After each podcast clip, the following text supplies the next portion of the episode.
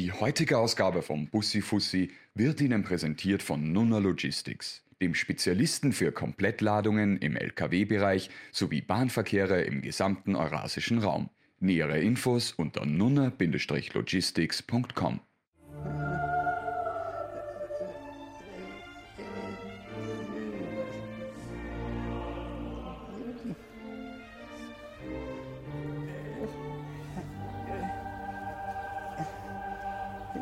Klo am Bauernhof da. Aber ein schönes Haus, muss ich der Mama erzählen. Mama! Schönes Haferl habe ich gemacht. Schönes Haferl. Pussy, Pussy, Pussy, Pussy, Pussy, Pussy, Pussy, Pussy, Pussy, Pussy, Pussy, Pussy. Guten Morgen, guten Abend, gute Nacht, gute was auch immer Mahlzeit. Willkommen hier auf OktoTV oder auf YouTube, egal wo Sie uns zuschauen. Willkommen bei Bussi Fussi, das Leben ist kein Ponyhof, Folge 22, hier aus dem wunderschönen Morbad Habach. Und Sie sind nicht allein, die das schauen, Sie sind in bester Gesellschaft, möchte ich fast meinen. Schauen Sie mal, was uns OktoTV für eine Grafik zugespielt hat. Das ist die Übersicht der Seherinnen und Seher der letzten Wochen.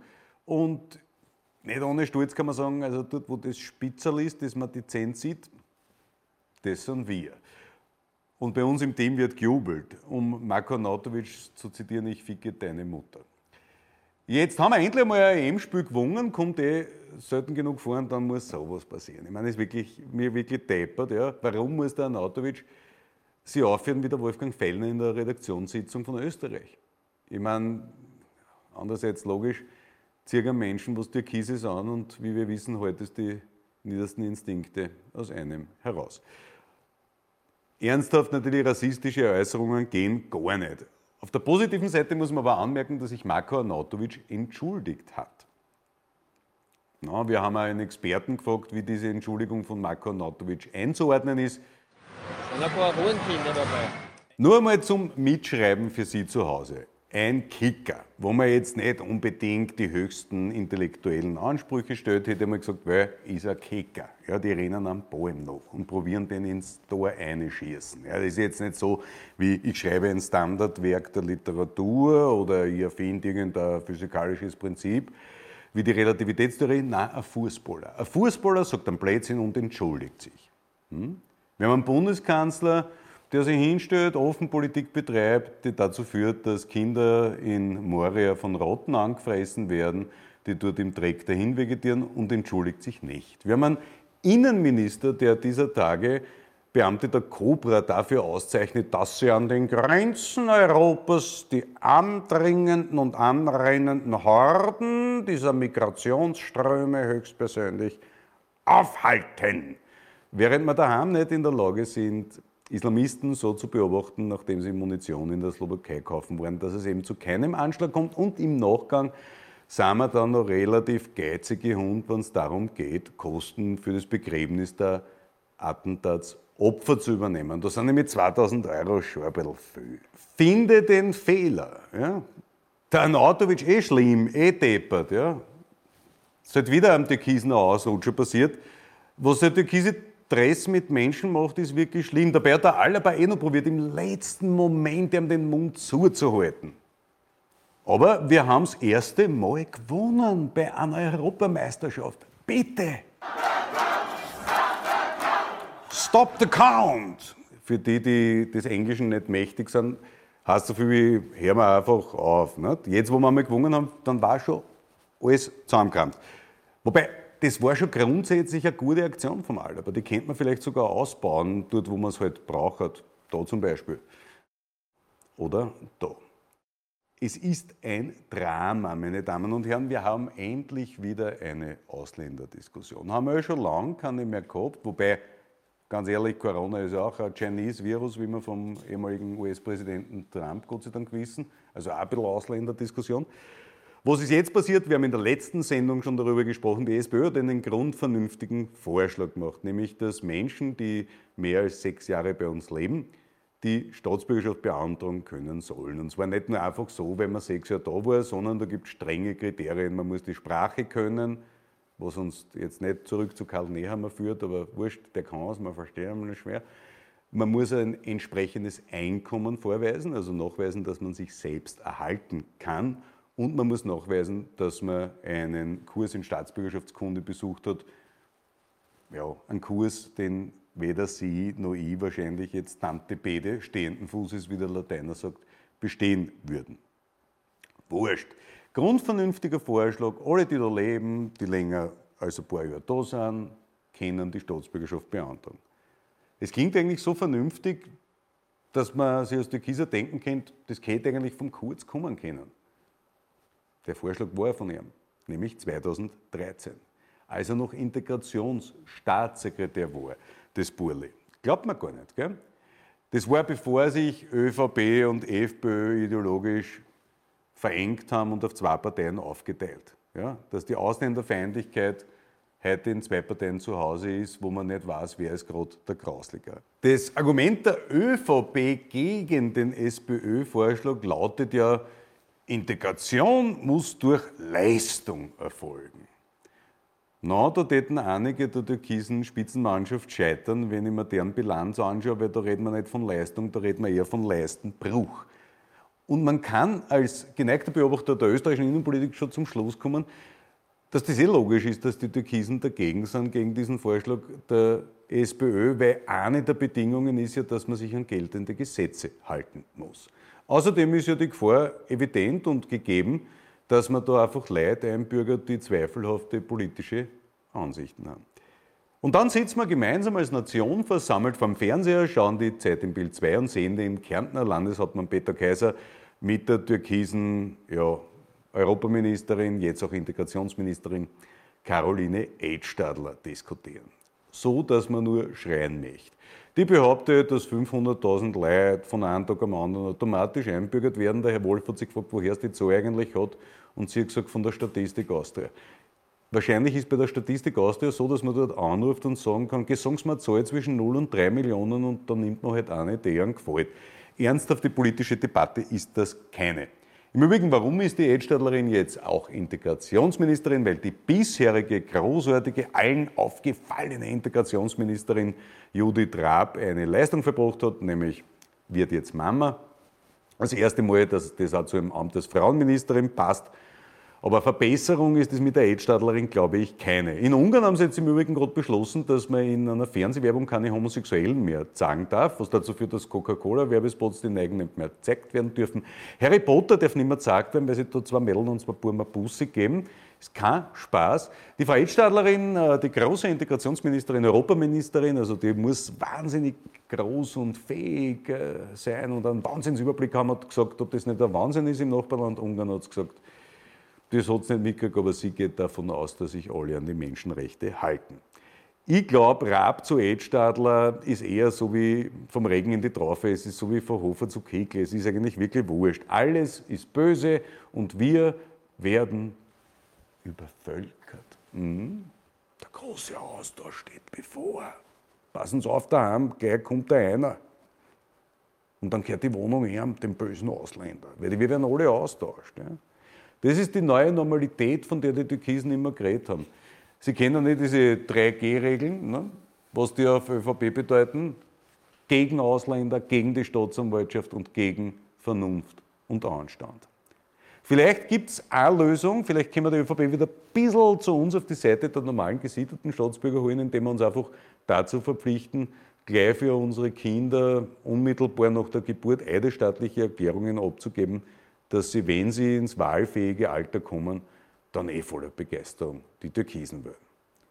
Und wir haben ja nicht vergessen, wie der Bundeskanzler auf den Vorschlag der SPÖ reagiert hat. Er hat gesagt, es ist eine Entwertung der Staatsbürgerschaft. Also die ganzen Entwerteten wissen es eh. Früher hat man gesagt, entartet, nicht? aber das nur eine Frage der Zeit, bis sich der Kurz das auch traut. Die Entwerteten, das sind die, die unseren Scheißdreck wegräumen, die unsere Eltern pflegen, die, die uns beim Biller die Wurstzimmer umhauen oder die bei uns auf den Baustellen stehen oder die für uns Fußball spielen. Hm? Hat man ja gesehen beim Auftaktmatch der österreichischen Nationalmannschaft, wie viele Entwertete da jetzt dabei waren und denen wir es zu verdanken haben, dass wir das erste Mal eine Partie gewonnen haben. Die Frage, die sich jeden vernünftigen Menschen von uns eigentlich stellen muss, ist, neben What the fuck, warum geht das alles nur eine? Und hat das eigentlich gar keine Auswirkungen auf die Umfragen? Hm? Gute Frage, na dann sollte man stellen. Und zwar unserem Freund und Meinungsforscher Christoph Haselmeier vom Institut für Datenforschung und Datenanalyse, zu dem wir jetzt schauen. Der hat nämlich eine neue spannende Umfrage für uns. Jetzt bei uns unser Freund und Meinungsforscher Christoph Haselmeier. Hase, wie ist die Stimmung im Land? Du hast neue Zahlen. Ja, die Stimmung, lieber Rudi, die wird quasi von Tag zu Tag besser innerhalb der Bevölkerung. Warum? Weil die Menschen langsam aber doch ihr altes Leben zurückbekommen. Die politische Stimmung hingegen, die ist, ist auf einen Tiefpunkt angelangt. Was heißt das? Ihr habt eine Sonntagsfrage für Puls 24 mit dem, muss man an dieser Stelle sagen, weil sie ja Partnersender ist, schönsten Chefredakteur Österreich Stefan Kaltenbrunner gemacht. Was äh, gibt denn diese Umfrage her? Gibt es da Überraschungen? Wie, wie würde eine Wahl am Sonntag eurer Einschätzung nach ausgehen? Wir haben 803 Österreicherinnen und Österreicher befragt, wie du schon gesagt hast, exklusiv für Puls 24, für unseren Freund, für den Chefredakteur Stefan Kaltenbrunner, den schönsten und besten Chefredakteur meines Erachtens in Österreich. Und die sagt folgendermaßen, äh, die Ergebnisse sind 32 Prozent für die österreichische Volkspartei. Es ist ein Minus von 5,5 Prozent von den letzten Nationalratswahlen. Für die SPÖ, die ist hier im Aufwind mit Randy Wagner. Sie kommt auf 27 Prozent, also auch ein Plus von über 6 Prozent. Die Freiheitlichen kommen schon bereits mit einem neuen designierten Bundesparteiobmann Herbert Kickl auf 18 Prozent, also auch hier kein Absturz und dennoch zwei Prozentpunkte höher als bei der letzten Nationalratswahl.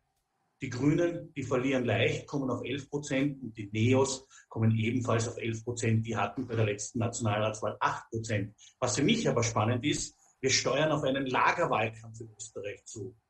Rot, Grün, Neos kommen gemeinsam auf 49 Prozent und die ÖVP und die FPÖ, obwohl natürlich Kurz wie Kickel derzeit nicht miteinander wollen, kämen auf 50 Prozent. Ein, so einen Lagerwahlkampf haben wir in Österreich noch nie gehabt. Ich rechne aber, egal wann die Nationalratswahlen kommen, mit diesem.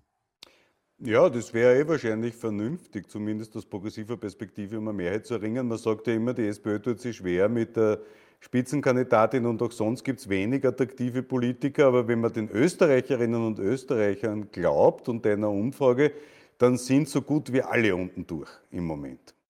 Ja, derzeit, derzeit ist es ein Wahnsinn. Also ich mache doch schon seit einiger Zeit äh, Umfragen, wie du auch weißt. Aber solche Werte habe ich noch nie gesehen.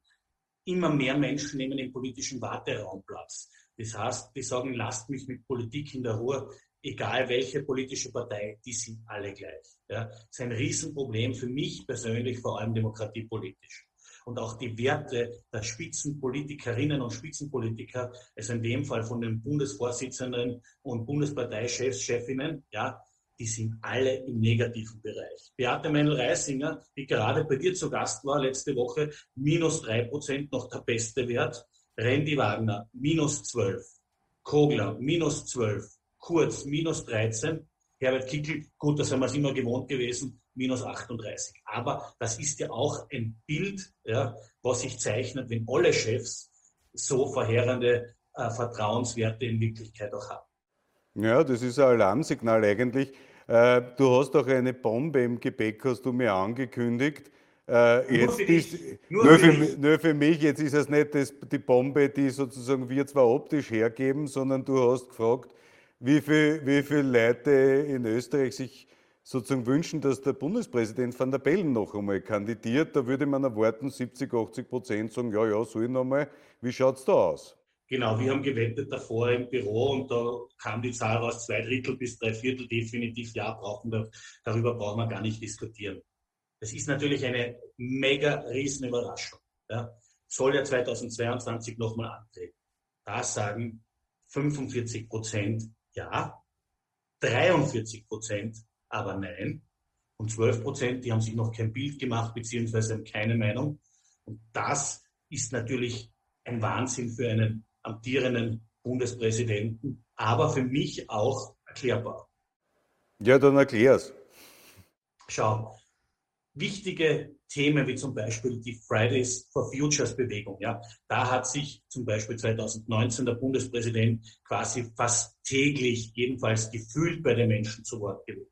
Aber 2021 die politischen Angriffe auf die Verfassung, die Angriffe auf die Justiz, die Angriffe auf eine freie demokratische Gesellschaft, ja, auf unser Leben, alles Themen, wo in Wirklichkeit ein Bundespräsident hätte auftreten müssen. Ja, hätte auch gereicht, eine Abbauersendung, Post-Bundespräsident bestellt Bundeskanzler ein. Nur um ein Beispiel zu nennen. Ja, alles das hat er nicht getan und dadurch ist er in seiner Amtsführung jetzt aus Sichtweise von einigen ramponiert.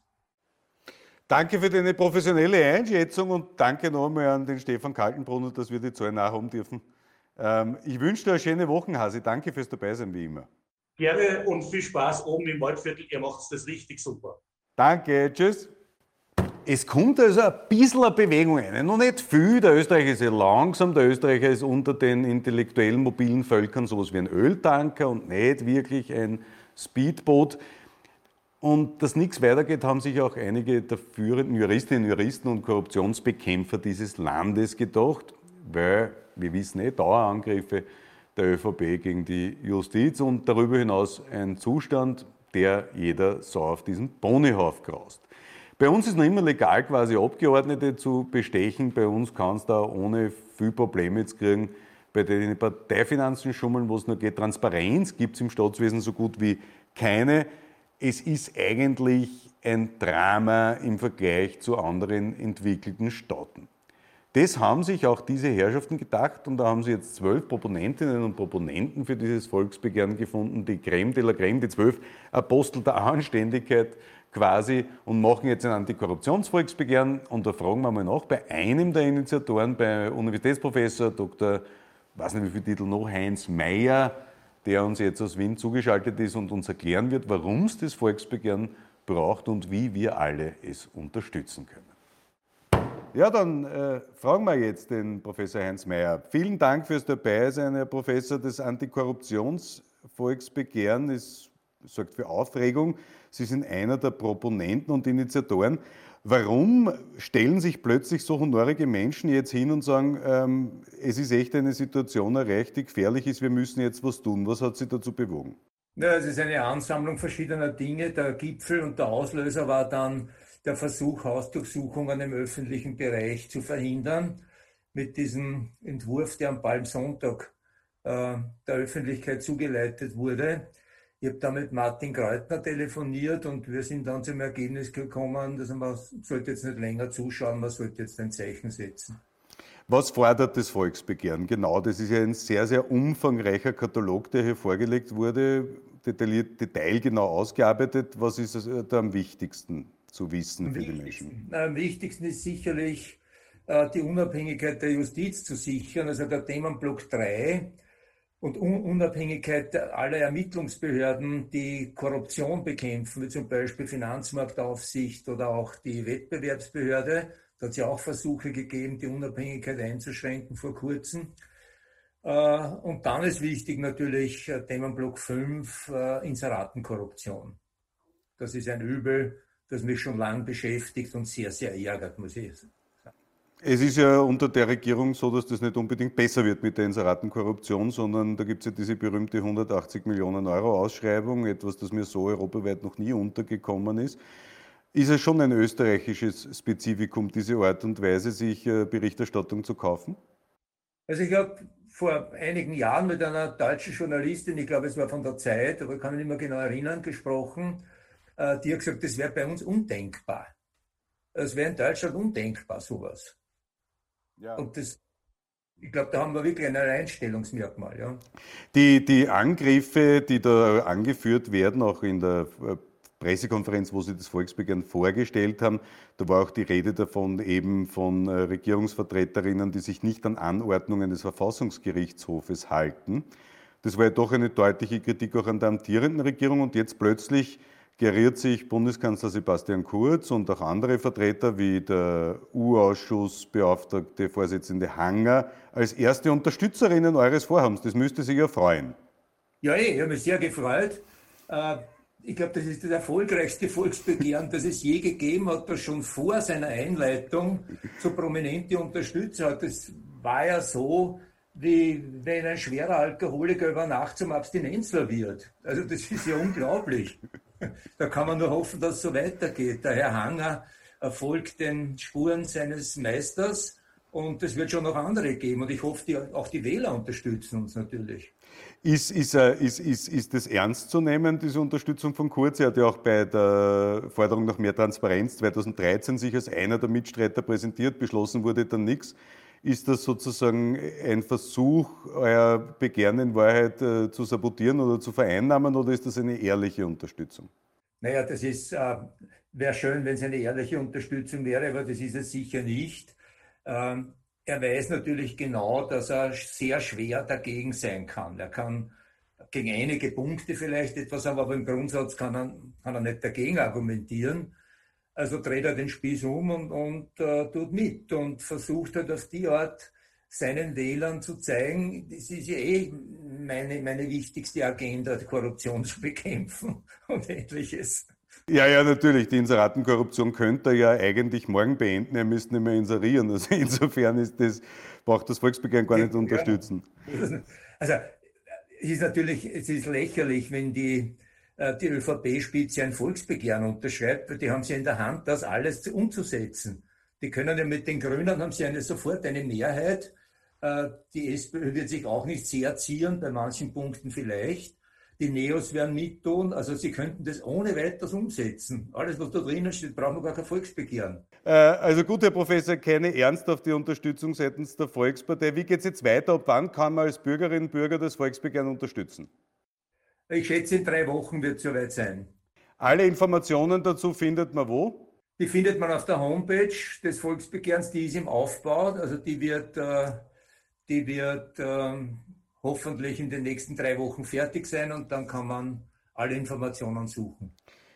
Wir werden das natürlich unterstützen und wünschen Ihnen von dieser Stelle alles Gute und werden in unseren Sendungen weiter darauf referenzieren. Vielen Dank für Ihre Zeit, Herr Professor. Dankeschön. Danke, danke. Wiederschauen. Wiederschauen.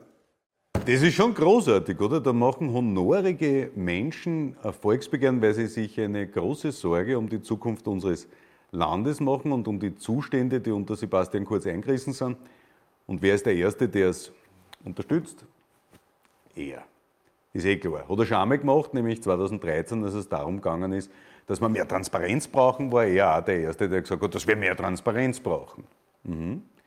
Jetzt werden also die Brandstifter zu den besten Mitgliedern der Freiwilligen Feuerwehr. Manchmal weiß man echt nicht mehr, ob man warnen oder lachen soll. Wir haben was zu lachen, bei uns geht es wenigstens gut bei Bussi Fussi. Wenn man so will, in dem Bild der Corona-Inzidenzen wir sind schon über eins, ja, nämlich wirklich gut unterwegs. Bei uns könnte man fast sagen, steckt ein Bussi-Fussi-Seher fünf weitere Bussi-Fussi-Seherinnen und Seher an. Und ob die Entwicklung so weitergeht, sollte man mal wen fragen, der sich damit wirklich auskennt, nämlich der Simulationsforscher Niki Popper. Na, Niki, geht es so weiter? Naja, das ist natürlich die spannendste aller Fragen. Ähm, also vom jetzigen Zeitpunkt aus gesehen, ja. Sehr gut. Ne? Herzliches Danke an dieser Stelle auch für alle, die unsere Sendung teilen, egal ob auf Social Media Kanälen oder ob sie es ausdrucken und da Oma mit dem Kuchen am Wochenende mit heimbringen. Ob Sie auf unserem YouTube-Kanal auf Abonnieren drücken, das haben seit letzter Woche ein paar hundert Leute gemacht. Man, auf die Idee könnte man kommen, wenn man es schaut, aber nein, man muss es Ihnen sagen. Also drücken Sie auf Abonnieren oder gehen Sie auf bussifussi.at und registrieren Sie sich dort für unsere Newsletter. Dann ist relativ praktisch, kriegen Sie eine E-Mail zugesandt, sobald eine neue Sendung online ist. So muss Service ausschauen. Großer Dank wie immer dem Sponsor, der die Sendungspatronanz übernimmt und vor allem Ihnen, die, weil Sie ja wissen, dass wir auf Ihre Hilfe angewiesen sind, spenden, damit wir diese Sendung weiterhin produzieren können. Danke, da geht wirklich was weiter und äh, ja, nächste Woche gibt es uns einmal sicher wieder time to say I would like to thank you. Der Sebastian Kurz wieder, ne, hat seinem väterlichen Freund Bibi Netanyahu ein eigenes Video geschickt zum Abschied. Der Netanyahu hat ja, wie man gehört hat, alle Regierungschefs gebeten, das zu tun. Der Einzige, der so gescheit war, das zu machen, war der Sebastian Kurz. Aber hey, auf den kann man sich verlassen. Jetzt gibt es einen Neigen, der noch rechter ist als der Netanyahu. Und bei dem sitzt er auch schon auf der Schoß. Getreu dem Motto, der Messias ist tot, es lebe der Messias. Inshallah. Apropos Inshallah, das ist ein bisschen äh, das Motto der Grünen. Hauptsache, wir sind in der Regierung. Es war endlich wieder ein Parteitag. Die Grünen sind das erste Mal wieder im echten Leben aufeinander getroffen, sind aus ihren Dachgeschosswohnungen gekommen, haben sich auf ihre Lastenfahrräder gesetzt und sind damit nach Linz gefahren und hatten Grund zu feiern. Ein Jahr bedingungslose Unterwerfung unter die ÖVP von Sebastian Kurz.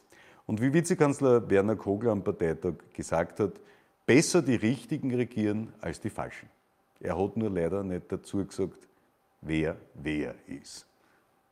Und dann hat er noch gesagt, Regieren ist nichts für Lulus. Und damit hat er recht. Er hat nur vergessen dazu zu sagen, das wissen wir von unseren Kindern, dass beim Lulu immer ein bisschen was Braunes mitkommt. In dem Fall halt die neuesten Ausritte gegen Ausländer der türkisen ÖVP. Ja, was war Parteitag? Sie haben viel herumgeredet, die Grünen diskutieren ja gern, was die Stricken, Radl fahren, ein bisschen Ziel retten. Das ist wurscht, damit redet man sich schön, dass man dabei Kinder abschiebt oder in Moria die Hilfe nicht ankommt. Schöne neue Zeiten, der Rudi Anschober war auch dort, ja, hat einen Blumenstrauß überreicht gekriegt. Warum, weiß ich nicht, waren so hinter ihm gestanden wären, als er noch Minister war, war er noch Minister. Das informelle Motto des Grünen Parteitages war im Übrigen, Sebastian Kurz braucht keine absolute Mehrheit, solange es uns Grüne gibt. Hm. Lauter Grüne oder wie man sagt, Biotürkise im falschen Körper. Apropos falsch, im falschen Film ist die FPÖ und das nicht erst seit Ibiza.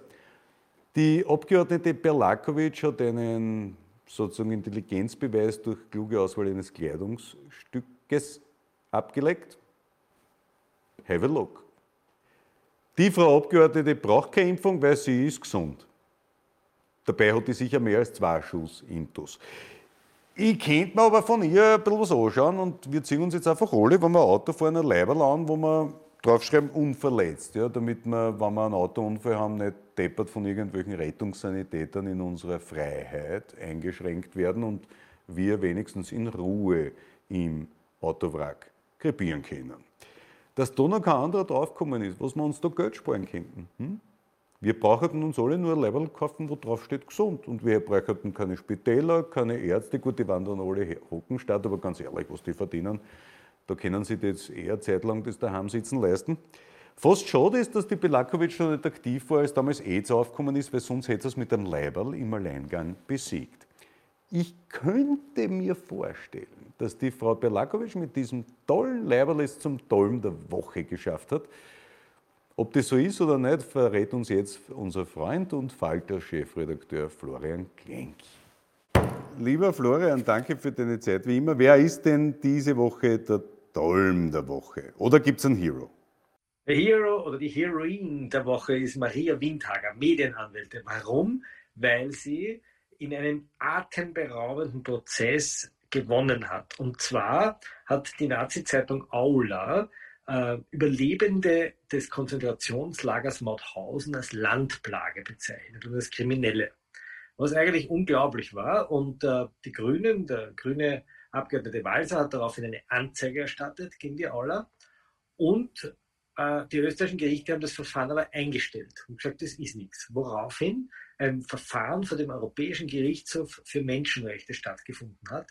Und der Europäische Gerichtshof für Menschenrechte hat Österreich verurteilt und zwar hat er gesagt, dass die KZ-Überlebenden ein Recht auf ihre Ehre haben und dieses Recht auf ihre Ehre ist durch die österreichischen Strafgerichte nicht geschützt worden. Das ist nicht einmal das erste Mal, weil es gab schon einmal einen äh, Überlebenden, nämlich den Karl Pfeiffer, der auch schon einmal beleidigt wurde in der Aula. Auch der musste bis nach Straßburg gehen und dort haben ihm die Richter gesagt, dass seine Ehre verletzt wurde durch eine andere Infamie. Na gut, das war ein Urteil in Straßburg und jetzt ist die Maria Windhager zum obersten Gerichtshof gegangen und hat, also eigentlich zur Generalprokuratur und hat dort eine Nichtigkeitsbeschwerde zur Wahrung des Gesetzes angeregt, dass der oberste Gerichtshof dieses Urteil aufhebt und feststellt, dass die äh, Mauthausen-Überlebenden in ihren Rechten verletzt wurden und die Aula wurde zwar nicht verurteilt, aber es wurde sozusagen das Unrecht ausgesprochen. Und es war ein ganz ein langer, mühseliger Rechtsgang und die Maria Windhager hat ihn beschritten und hat ihn jetzt letztlich historisch gewonnen und damit ein Stück Rechtsgeschichte geschrieben. Dafür kriegt sie den Hero. Na, das mit der Auszeichnung für die Maria Windhager gefreut mich total. Ist ja auch die Anwältin von Bussi Fussi und von mir. Ist auch nicht der Beste, muss man ehrlich sagen. Was gibt es denn sonst im Falter diese Woche zu lesen? Naja, wir haben zwei, ich habe zwei Interviews gemacht.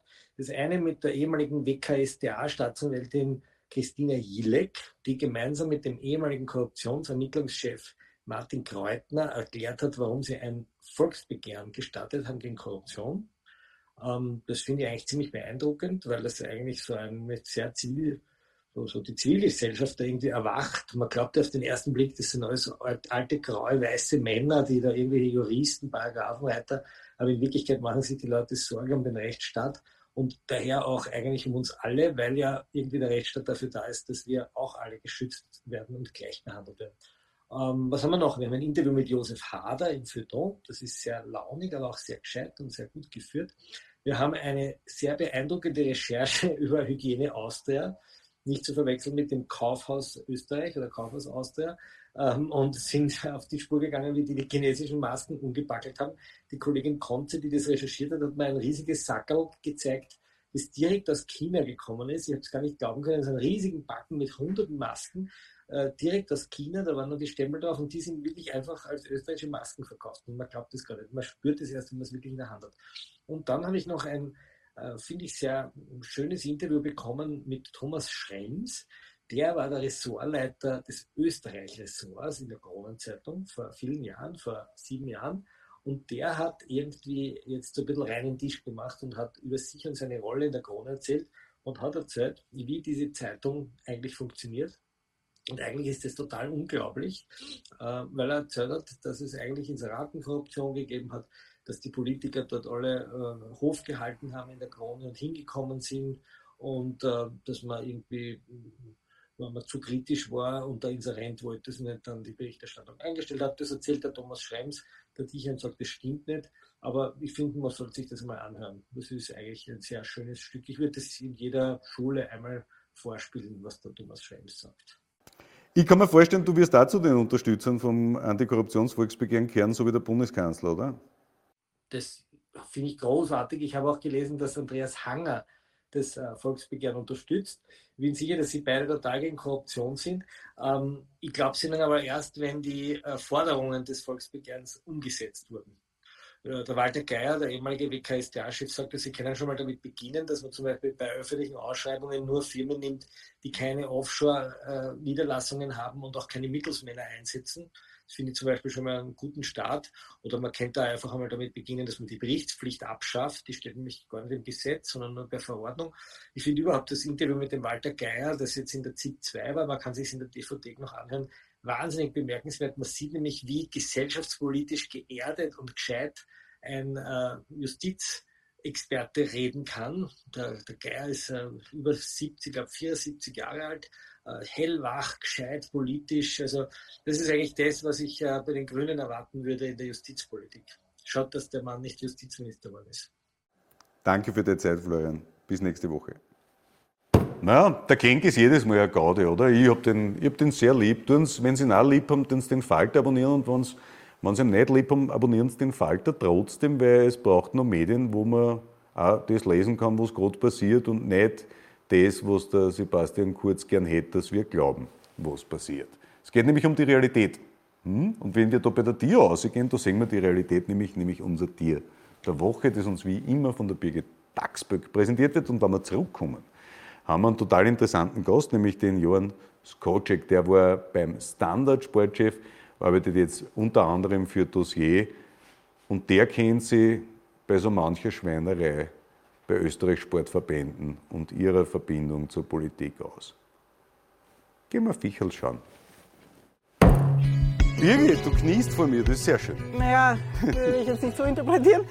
Ich bin ja der ähm, Kindergartentante in unserem äh, multikulturellen Waldkindergarten. Aha. Und da begebe ich mich auf Augenhöhe von meinen Schützlingen natürlich. Hat jetzt sozusagen weniger mit Ehrfurcht vor deiner Person zu tun. Okay. Bekommst gleich eine Aufgabe. Und was muss ich tun? Jetzt haben wir mal da Jausenzeit. Unsere Aha. Babys Der Schwarze kommt bekommen nicht eine her. Flasche, muss den rufen, das ist der Lambert. Lambert, komm. Ja, schau. Lambert, komm. Lambert mit zwei M natürlich. Na, servus. Ja, da. Ja, no, klappt gar nicht so schlecht. Schau, wie da das. Ja, das ist. Die Lämmer, die tun immer recht viel schwanzeln.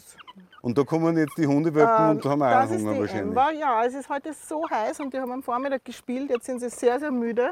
Das merkt man ihnen auch an. Sie, sie schlafen eigentlich noch. Was sind das? Das sind äh, Ziegen? Das sind Ziegenzwillinge, die Aha, die Mutter Zwilling. nicht angenommen hat. Okay. Und das ist ein Schaf.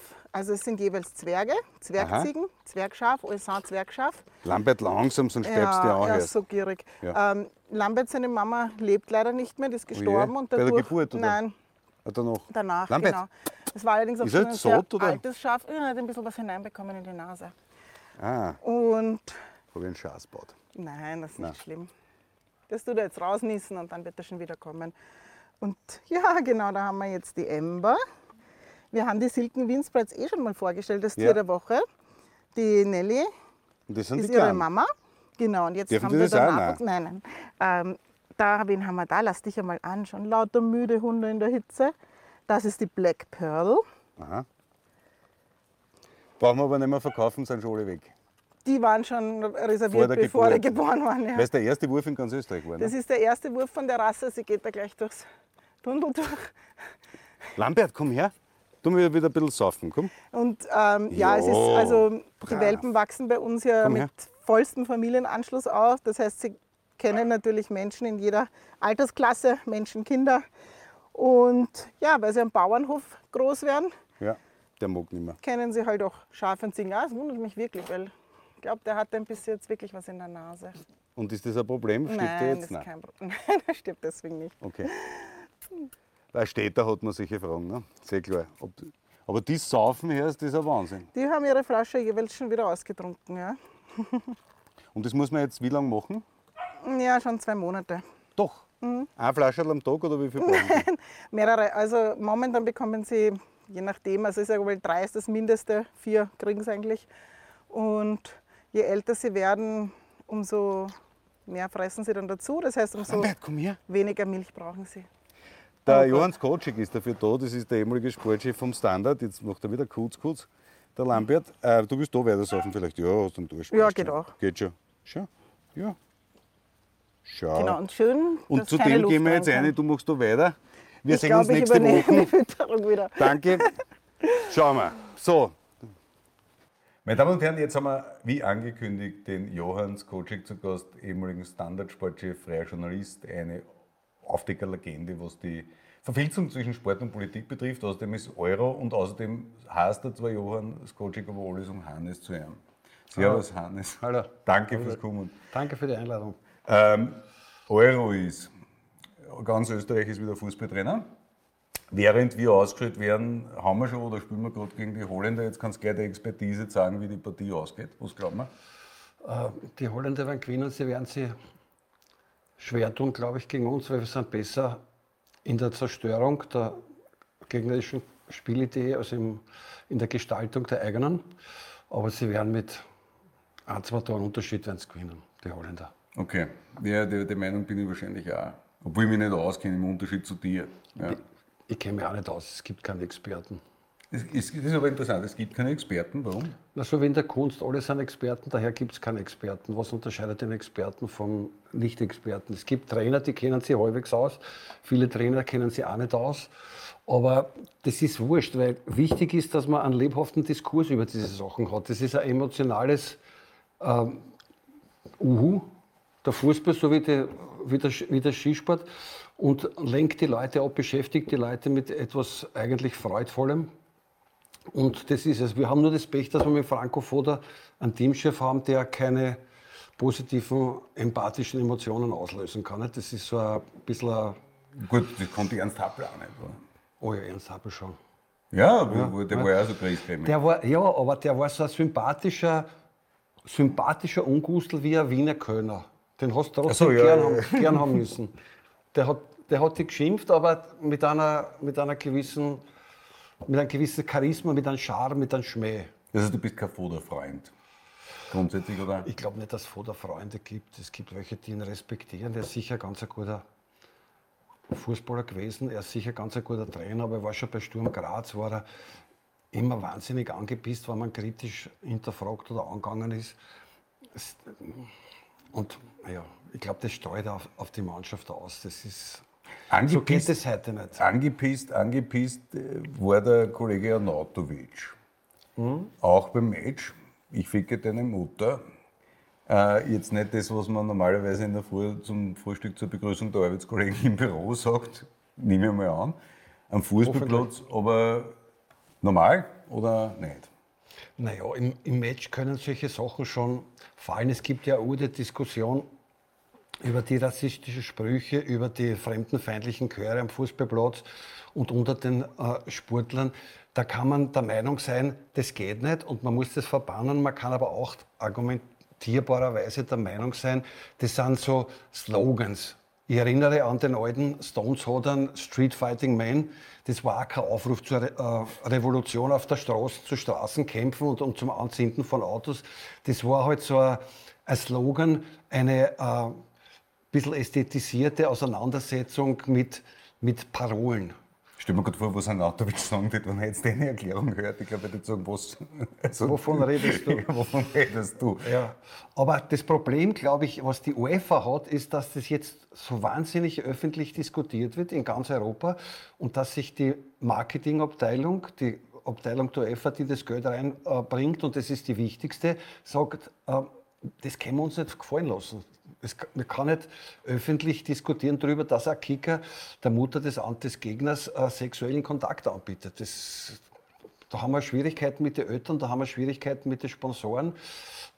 Ich glaube, dass bin gespannt, wie das ausgeht, ob sie sich das gefallen lassen oder nicht. Ich glaube, das können sie sich fast nicht gefallen lassen. Die, wenn man sich anschaut jetzt, den, den, den ÖFB-Chef, klar zuordnenbar äh, einer Partei der Leo Windner, klar schwarz, wahrscheinlich Türkis, keine Ahnung, aber auf jeden Fall ÖVP. Jetzt ist der ÖSV-Chef neu gewählt worden, da ist nur darum gegangen, wird es der schwarze oder türkise Walchhofer, die türkise Gölsch oder der türkise Schmidhofer.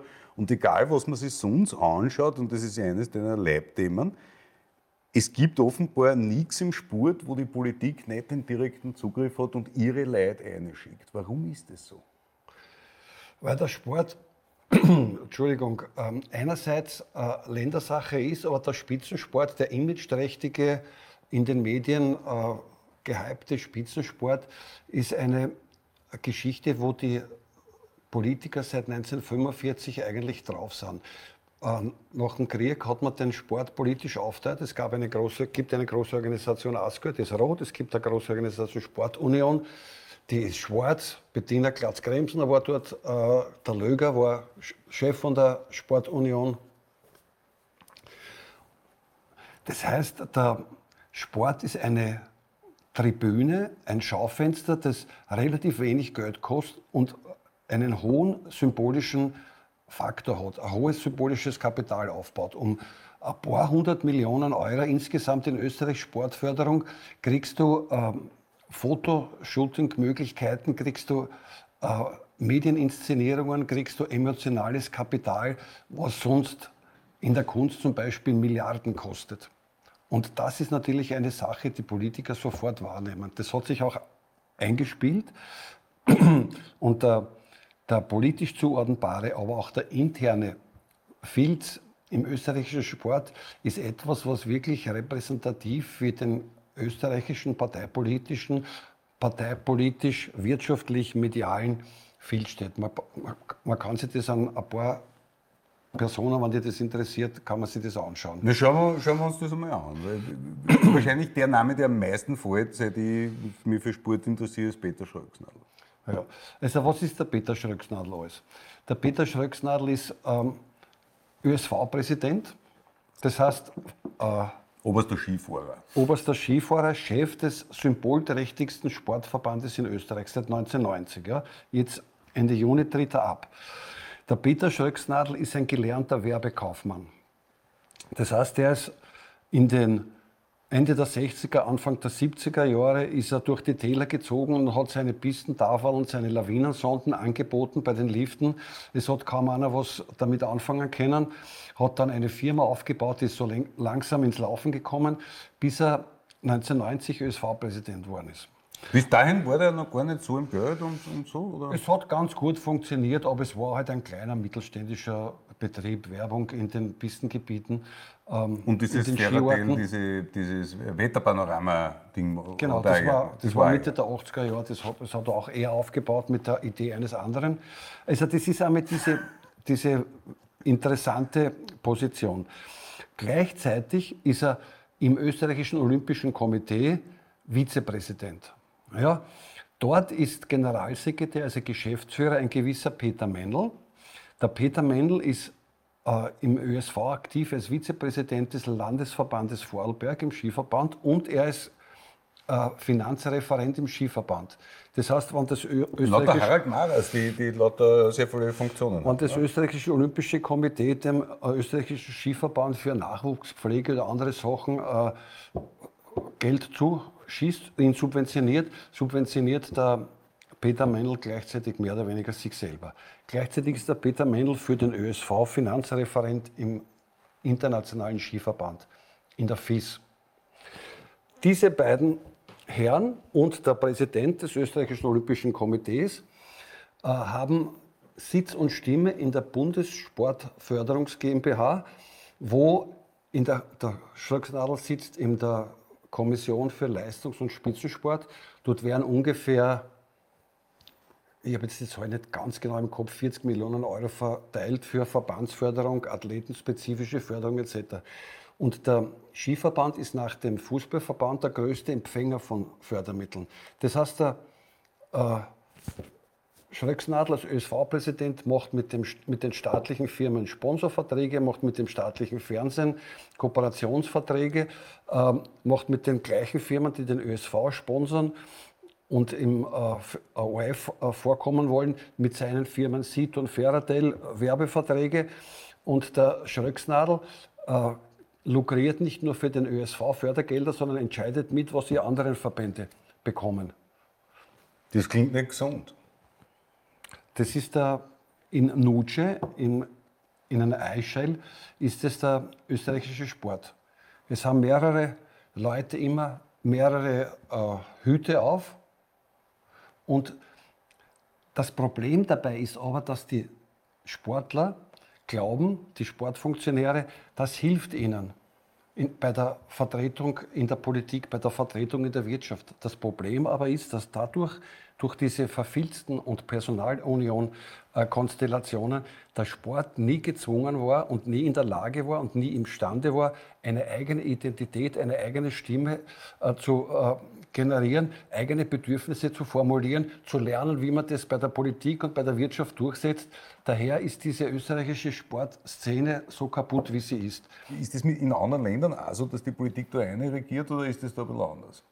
Nein, nein, in, in verschiedener Form gibt es es in, in jedem Land. Ich meine, der Spitzensport, der Showsport, der medienträchtige Spitzensport ist ein derartig dankbares Kapital für positives Image, für Image-Transfer, dass das in anderen Ländern kaum wer auslässt. Gibt es eigentlich, kann man sagen, man jammert jetzt wahnsinnig viel, wie ich finde, auch in, in großen Teilen zu Recht, dass der Innenpolitikjournalismus so an Qualität verloren hat, der Copy- und Paste-Journalismus, dass man keine Einordnungen mehr findet, die wirklich aus, dem, aus der Expertise rauskommen, sondern das, was sind irgendwelche Pressesprecher, die gleichzeitig die Verteiler von Inseratenködern sind, Zuschanzen.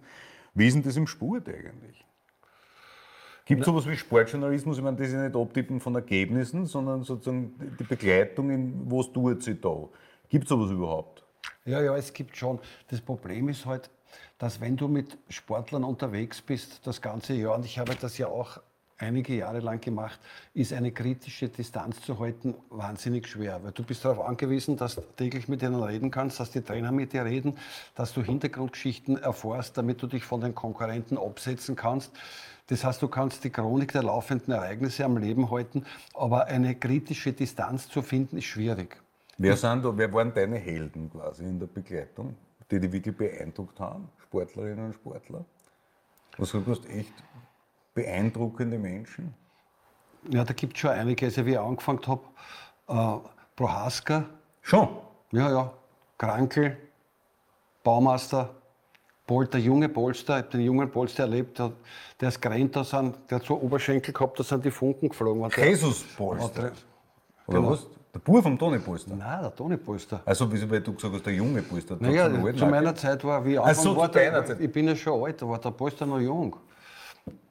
Äh, ja, und ein paar, ein paar Skifahrer. Der, der ärgste war natürlich der Hermann Mayer. Hermann Mayer war ein, ein Wahnsinn. Ich war in Nagano damals wieder gestürzt ist. Ich bin im Zielraum gestanden und wir haben alle geglaubt, der ist hier. Ne? Dann steht er auf und winkt er und am nächsten Tag war Pressekonferenz. Und der hat das Glück gehabt, dass schlecht Wetter war und sie haben den Riesenslalom zwei, drei Tage verschoben. Jetzt hat, drei oder vier Tage später hat er dann gewonnen. Aber am nächsten Tag war Pressekonferenz, dann bin ich neben ihm gesessen. Er ist in so einem Ledermöbel gesessen. Du glaubt, du sitzt neben einem, also jetzt positiv neben einem Kaibe. Das war eine derartige Masse an Muskeln und Selbstbewusstsein, das war sein, sein Wahnsinn. Man beneidenswert eigentlich, mit welchen Leuten du arbeiten musst, Steven, oder beziehungsweise, weil- wo- wie, ich, die, heute ich schaue mir gerne so Runden an, wo man sieht, wo die Alten zusammenhucken, Boaska, Krankel und, und, und Schmäh führen.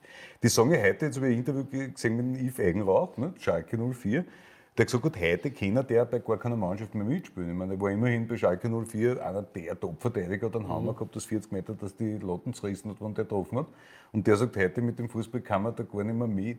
Ist durch diese Perfektionierung des Fußballs der Unterhaltungswert gesunken? Oder ist das, ist das, kann man, ist, ist das gar keine Kategorie? War das früher leibend? Dass der Robert Betz ist einmal rausgegangen im TSV Leoben gegen Rapid. Ich habe mir ein Autogramm geholt und der ist zehn Minuten vor Anpfiff mit dem Chick in der Pappen rausgekommen mit offenen Bandeln und hat gesagt, was willst du denn, Burli? Ich habe gesagt, ein Autogramm hätte ich gern. Heute undenkbar. Ja, es hat, sich sehr, es hat sich sehr viel geändert, aber ich glaube nicht, dass sich der Unterhaltungswert deswegen gemildert hat. Es ist eine andere Form. Es ist eine viel, es im, im Spitzenfußball ist es viel telegener. Es ist einfach eine, ein Fußball, ein, ein, Entschuldigung, ein Fernsehereignis. Früher war das noch viel publikumsnäher, das war noch erdiger. Es ist jetzt eine andere Form. Ich meine, die heutigen Spieler, die sind einfach viel besser als damals, das muss man sagen. Wenn der Krankel sagt, die können alle nicht kicken und er tät da 50 Tore schießen, der tät in der, in der dritten Klasse, der der kein Goal mehr schießen heute. Glaubst du? In, sicher nicht. Weil die einfach alles schneller ist. Viel schneller, ja. Also mit seinem Kick von damals, was eine sehr hypothetische Geschichte ist, schießt er in der zweiten, dritten Klasse kein Goal mehr. Der kriegt keinen Ball mehr, vergiss es. Das ist Im Tennis ist überall so. Aber ist das nicht eine dramatische Entwicklung letztlich, wenn man sagen muss, dass alles nur mehr nach kapitalistischer Logik funktioniert? Du hast da Geld rein, dann funktioniert es, weil nachdem das ein globalisierter Markt ist, jetzt ist alles globalisiert. Ne? So, weil wenn ich heute da ein guter Kicker bin und, und dann, dann, dann sieht mich der in Belgien oder in Skandinavien oder in Spanien oder sonst wo, äh, die haben mehr Marie, die kaufen mir ein und dadurch gehen die Preise bei uns nach oben. Ne? Nimm das, wir kommen wir zurück zum Anautovic. Ja. Der kostet, Der Noah ist das. der kostet, sagen wir, das 50-fache ist der in Geld wert wie der Prohaska damals. Ja? Der ist um, was weiß ich, 30 oder 40 Millionen Euro ist der zu einem kleinen Club in der Premier League gewechselt vor ein paar Jahren. Ja? Der Prohaska hat, der hat, Anautovic hat nie was gewonnen. War immer bei kleinen Clubs, bei Mitläuferclubs, hat ein paar Tore geschossen, war aber Der Gerhard Berger, der Kicker. für den europäischen Fußball völlig unerheblich. Ja? Ist das 50-fache vom Herbert Prohaska wert. Der Herbert Prohaska ist damals in die, nach 1980 ungefähr war das, also zwei, drei Jahre nach der Fußballweltmeisterschaft nach Cordoba, in die italienische Liga gewechselt. Das war die stärkste Liga der Welt. Äh, mit nur, da waren nur zwei Ausländer pro Club erlaubt und nicht zwölf wie in der Premier League. Er war einer von zwei Ausländern, ist mit AS Roma Meister geworden und mit Ju Juventus, nein, mit, Inter Cupsieger. Das heißt, der Prohaska ist Master und Cupsieger geworden in der stärksten Liga der Welt damals und hat 4 Millionen Schilling gekostet. Das ist nicht einmal eine halbe Million Euro. Der Nautovic kostet 40 Millionen Euro und gewinnt gar nichts. Das ist nur ein Zeichen dafür, wie hochkapitalisiert dieses System heute ist, dass selbst international völlig unerhebliche Kicker wie der Anautovic einen Haufen Geld kosten. Oder das normale Kicker, der, wenn heute in der Bundesliga kickt und der macht das ein paar Jahre, der hat dann ein schönes Leben, der muss nicht mehr. Ne? Ja, aber das sind, in Österreich sind das relativ wenige. In der zweiten Bundesliga schon kannst du mit dem Geld, was du verdienst, bei Wacker Innsbruck oder bei Ried oder so weiter, kannst kaum, als normaler Kicker, kannst kaum eine Familie erhalten. Also das ist eigentlich nahe am Prekariat. Money Gehalt makes, im Jahr. Gehalt im Jahr. Money makes the world go round. Ähm, letzter Tipp. Aufstieg bei der Europameisterschaft. Ich glaube nicht. Meine Damen und Herren, jetzt haben wir gehört, gegen Holland reißen wir nichts, äh, in die Gruppenphase kommen wir auch nicht, das werden wir erst sehen.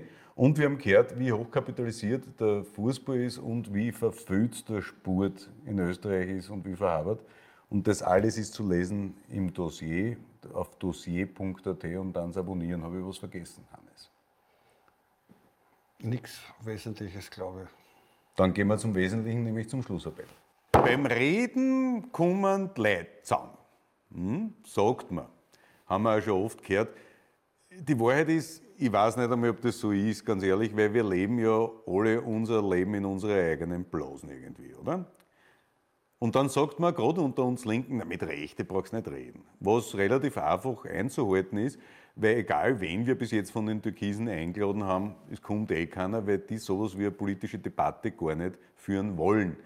Wie das Gespräch mit Beate Meinl-Reisinger bewiesen hat, und das haben uns viele von euch äh, geschrieben, ist es aber gerade das, was das Leben ein bisschen spannend macht, dass man eben nicht überall einer Meinung ist. Im Politischen ist es so, dass wenn einer heute irgendwo am Plätzchen sagt, dann ist der für den anderen in der Regel gleich gestorben und der ist zu meiden. Ja, weg, wieder schon. Ich habe auch lange die Meinung vertreten und vertrete sie vom Prinzip her noch immer, dass man eigentlich mit Rechtsextremen gar nicht reden braucht, was in Österreich konkret bedeutet, dass man mit mehr als 50 Prozent der Wählerinnen und Wähler nicht reden braucht, beziehungsweise mit diesen Parteien nicht zu reden hat. Sebastian Kurz sei Dank habe ich meine Meinung geändert. Ich bin mit der Meinung, dass man viel mehr politisch streiten muss über die Parteigrenzen und Lagergrenzen hinweg und dass es nicht darum geht, dass man wen aufwertet, wenn man mit einem Freiheitlichen diskutiert, sondern dass es darum geht, dass jeder sich anschauen kann, welche politischen Positionen hier aufeinandertreffen und man sich dann überlegen kann, was einem besser gefällt und was für das eigene Leben mehr Sinn ergibt. Ja? Ob es wichtiger ist, dass man dafür sorgt, dass alle halbwegs gutes Leben führen können in dem Land oder dass man halt besonders grauslich gegen Ausländer ist. Warum sage ich Ihnen das? Weil es wird einige von Ihnen aufregen, dass wir nächste Woche einen besonderen Gast haben. Nämlich das erste Mal laden wir bei Bussi Fussi einen Politiker der FPÖ ein, nämlich den Vertreter der Freiheitlichen im Untersuchungsausschuss Christian Hafenecker. Und das Orge ist, ich habe jetzt vorher mit dem ein bisschen telefoniert, politisch werden wir uns natürlich den Schädel einhauen, aber mir hat es ein bisschen an meinen Großvater erinnert. Mein Opa war das, was viele Österreicherinnen und Österreicher waren, nämlich sowas wie, sagen wir zumindest teilüberzeugter damals. Ne? Meine erste Tätschen habe ich gekriegt, als ich mich aufgeregt habe wegen der Beschäftigungspolitik von Jörg Haider. Weil da ist mir erklärt worden, nein, damals, wer war äh, Kaufmann, dass äh, damals hat der Fleischhocker noch keine Coca-Cola verkaufen dürfen, abgesehen davon, dass es nicht gegeben hat. Ähm, mein Apotheker, ein weiterer, hat auch mal für die FPÖ kandidiert. Wenn ich mit dem nicht über Politik rede, herzensguter Typ. Wenn Sie heute in ein Wirtshaus gehen und mit wem reden, wissen Sie auch nicht. Wo es der Welt meistens merkt man es dann, wenn man anfängt, über das Thema Ausländer zu reden. Es kann aber nicht das einzige Thema sein, das unser Land beschäftigt. Es muss wichtigere Themen geben und man muss einfach wieder streiten. Nächste Woche werden wir das probieren. Ob es eine gute Idee war oder nicht, wissen wir erst nächste Woche. Was so viel heißt wie, Sie müssen unbedingt einschalten. Bussi. Fussi.